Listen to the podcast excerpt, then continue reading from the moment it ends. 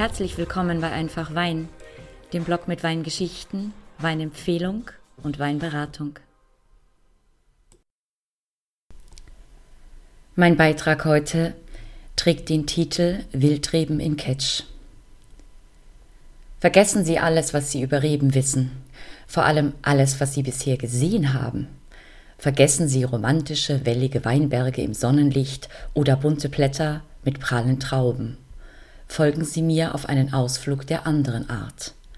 Ein Besuch bei den Wildreben in Ketsch. Ketsch, das ist ein Ort am Altrhein zwischen Schwetzingen und Speyer gelegen, für mich nahezu vor der Tür. Der Altrhein ist ein Teil des Rheins, der durch die Begradigung des Flusses zu einem Nebenarm wurde.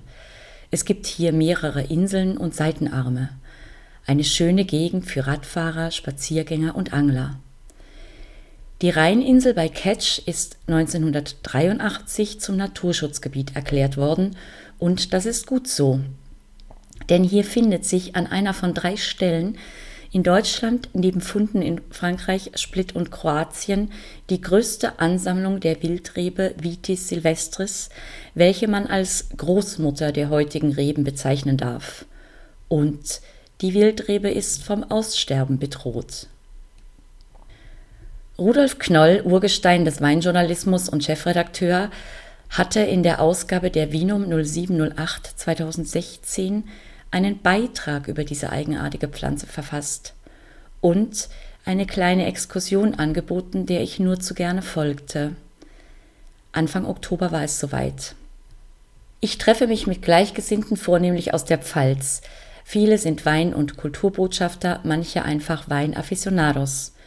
Mit von der Partie Fritz Schumann, Weinhistoriker und langjähriger stellvertretender Direktor der staatlichen Lehr- und Forschungsanstalt Neustadt. Er hat diese Reben entdeckt und sich für ihren Erhalt stark gemacht. Er hat auch eine Duplizierung vorangetrieben, die im Institut für Rebenzüchtung Geilweiler Hof in Siebeldingen realisiert wurde.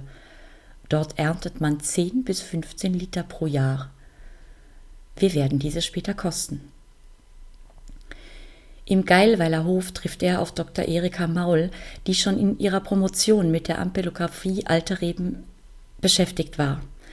Sie schafft es in einem vier Jahre EU-Projekt, die Wildrebe mit ihren genetischen Fingerabdrücken zu erfassen und das Gebiet in Ketsch genau zu kartieren. Auch Erika Maul ist anwesend, um uns mit lebhafter Begeisterung ihr Wissen weiterzugeben. Und davon hat sie reichlich. Zum Beispiel hat sie festgestellt, dass es unendlich viele Spielarten der Wildrebe gibt und dass diese bestäubt wird von durchreisenden Vögeln, welche anderen Rebsamen mitbringen. Nicht immer ist das hilfreich für den Fortbestand der Rebe, aber sie hat auch herausgefunden, dass die Ketscherrebe den Funden an der französischen Saint am ähnlichsten sind.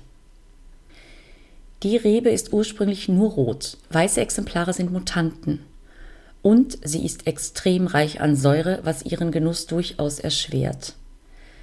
Sie ist eine Iliane, die sich an Bäumen hochrankt. Wenn sie dann ganz oben ist, entwickelt sie ihr Dach, sprich Blätter, Blüten und eben Trauben. Die Trauben in dieser Höhe kann niemand ernten, so gehören sie den Vögeln.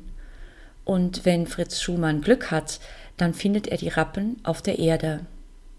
Wir treffen uns am Eingang zur Rheininsel.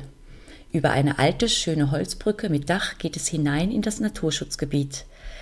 Seltsam ist festzustellen, dass die Wege hier geteert sind.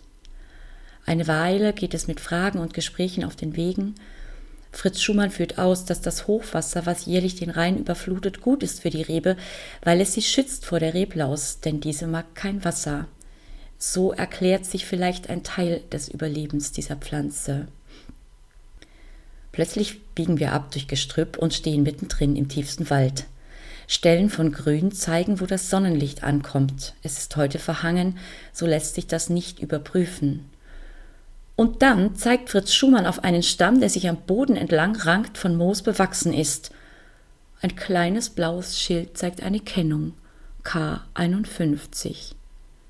K für Catch und 51 für die Nummer des Fundes. Das also ist die Rebe? Ich bin verwirrt. Und langsam beginne ich zu verstehen. Die Rebe sucht sich zwar Bäume zum Hinaufwachsen, aber zuweilen fallen Bäume um, dann muss sich die Rebe einen neuen Weg suchen. Das erklärt, dass sie am Boden zu einem dicken Stamm wird, den ungeübte Augen nicht erkennen können. Ja, sagt Schumann, das ist auch oft das Problem mit den Waldarbeitern. Sie können das nicht unterscheiden und so ist manche Rebe schon unfreiwilliges Opfer geworden. Erika Maul ergänzt, dass sich die Rebe auch manches Mal eine Hecke sucht, um hochzuwachsen. Und wenn dann jemand eine Wiese mäht, denn es gibt hier auch traumhaft schöne Lichtungen, dann ist das Wunderwerk dahin. Ich sagte eingangs, vergessen Sie romantische Weinbergsbilder, das hier ist anders aber ungleich spannender. Wir gehen weiter und kommen auf eine große Lichtung mit toller Wiese und einem imposanten Baum. Hier sehen wir nun, wie die Wildrebe sich zu einem Blätterdach aufschwingt und in höchster Höhe Trauben hängen. Für die Bilddokumentation hätte es wohl einer Profikamera gebraucht, aber dann, Glück für uns Laien, findet sich an anderer Stelle wenige winzige Tröpfchen in Augenhöhe. Erika Maul erntet sie um auch dieses Kleinod zu untersuchen. Ich bin beeindruckt und restlos zufrieden. Es geht zurück, nicht ohne am anderen Ende der Insel einen fernen Blick auf die Ofterstädter Reben an einem weiteren Seitenarm zu werfen. Einen kleinen Lehrpfad gibt es hier auch. Rudolf Knoll hat als weiteren Programmpunkt eine kleine Verkostung mit uns geplant. Nach Anschauung der Rebe dürfen wir nun verkosten, wie das schmeckt. Wir halten zunächst eine Kostprobe aus Fritz Schumanns privatem Keller. 2004 Wildrebe. Gemischter Satz aus drei Wildreben, im 20 Liter Glasballon ausgebaut, spontan vergoren. In der Nase leichter Alterston, dunkle Beeren, Schokoladennoten, am Gaumen der angekündigte Schock, sehr kräftige Säure gefolgt von Sauerkirsche und Holunder, pelzige Tannine mündend in leichter Tanninstruktur mit Teer- und Espressonoten. 2004 Gänsfüßer, Ungsteiner Weilberg, Winzer EG Herrenberg Honigsäckel. Der Gänsfüßer erhielt seinen Namen von der Blattstruktur. Er wächst seit Urzeiten an Häusern und wurde zu Pergolen hochgezogen. Er ist das Großelternteil des Portugiesers und Lembergers. Der Wein ist in alten Barriques ausgebaut. Schokolade und Heidelbeere in der Nase, kräftige Tannine verbinden sich am Gaumen mit weichen Beeren, gut eingebundene Säure, sehr wach trotz seines Alters. Nun fährt Rudolf Knoll korrespondierende Schätze auf. 2015 Seelenfreund Schilcher, Blauer Wildbacher, Domain Müller, Weststeiermark. Blauer Wildbacher ist eine säurebetonte, autochthone rote Traube der Steiermark, welche meist als Rosé ausgebaut wird und besser bekannt ist als Schilcher, steht ampelographisch nah an der Wildrebe. In der Nase Erdbeeren, Majoran, Thymian, leicht nussig. Am Gaumen gut eingebundene Säure, frische Noten von Sauerkirsche und Erdbeeren, nussig würziges Finish. Ein exzellenter Schilcher. Ein Wein für den Sommer Terrasse und ein wenig Tomatenfocaccia. Als nächstes ein 2015 Assyrtiko von Kiriani, Mountain Vineyards, Griechenland. Assyrtiko ist eine weiße autochthone Traube Griechenlands. Der Wein wird im Holzfass ausgebaut. Kräftige Zitrusaromen eröffnen mit einer nussigen Note, am Gaumen dichter Schmelz, Haselnüsse, Brioche, abgelöst von frischen Zitrusnoten, sehr rund, lang, leicht, toastig. Als Speisenbegleiter zu kräftigen Fischen, aber auch Spargel mit Schnitzel sehr geeignet. 2012 Ramnista, Xinmafro, Kiriani, Mountain Vineyards, Griechenland. Xinomafro ist ebenfalls eine autochthone Traube. Sie ist rot und bedeutet übersetzt schwarz-sauer. Rauchige Nase, schwarzer Pfeffer, Schwarzkirsche, Rumtopf, am Gaumen sehr weich und beerig, abgelöst von jungen frischen Tanninen, sehr würzig und lang. Als Speisenbegleiter zu Lamm oder Rind, gebraten mit Gewürzen, ideal. Zum Abschluss lässt uns Rudolf Knoll noch ein wenig in seine Schatzkammer blicken. Wir verkosten zwei alte Rieslinge vom Weingut Ottegrafen, 1985er Auslese und 1993er Spätlese.